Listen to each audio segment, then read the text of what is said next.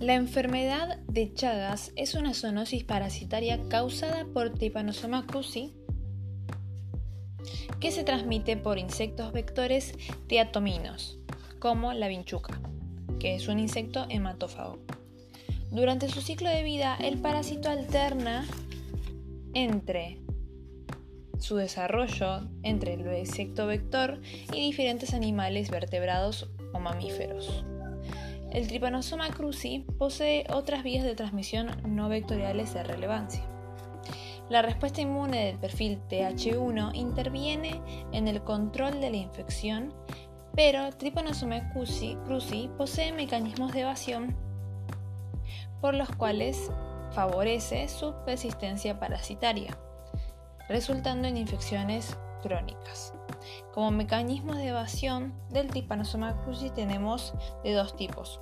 Mecanismos de evasión ante el metabolismo oxidativo, con el que se encuentra cuando ingresa a una célula, a una del huésped para poder replicarse.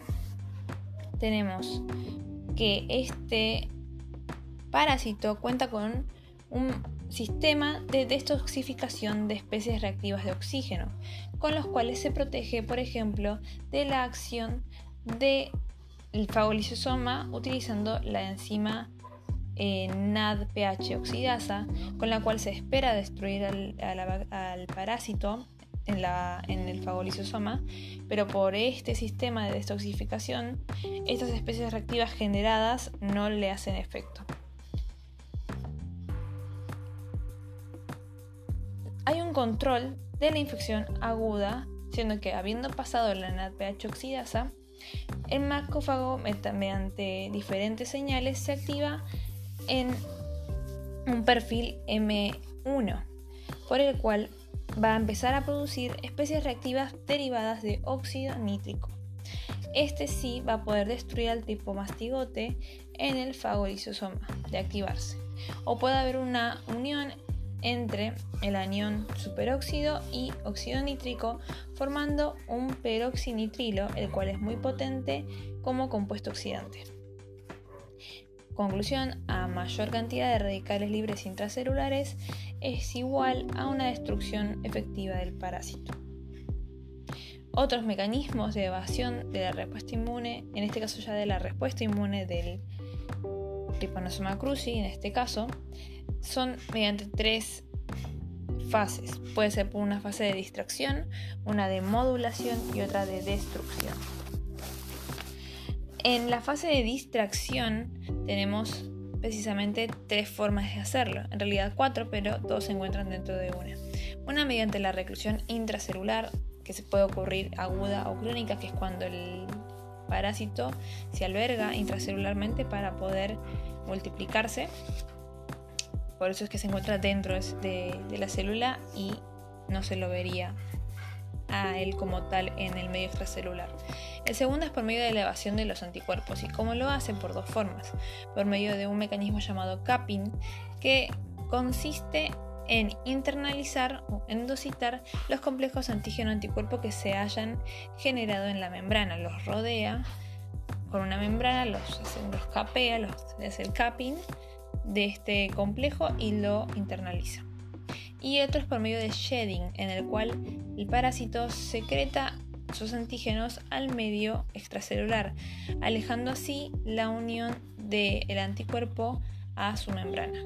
Y por último, la activación policlonal de linfocitos T y linfocitos B.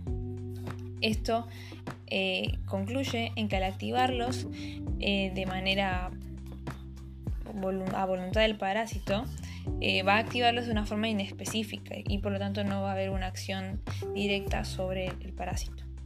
El segundo mecanismo es mediante la modulación. Como modula, puede reprimir o inhibir la maduración de las células dendríticas mediante la disminución de interleuquina 12 y TNF-alfa, teniendo como consecuencia a su vez una disminución de los linfocitos T y por lo tanto una disminución de la producción de interferón gamma.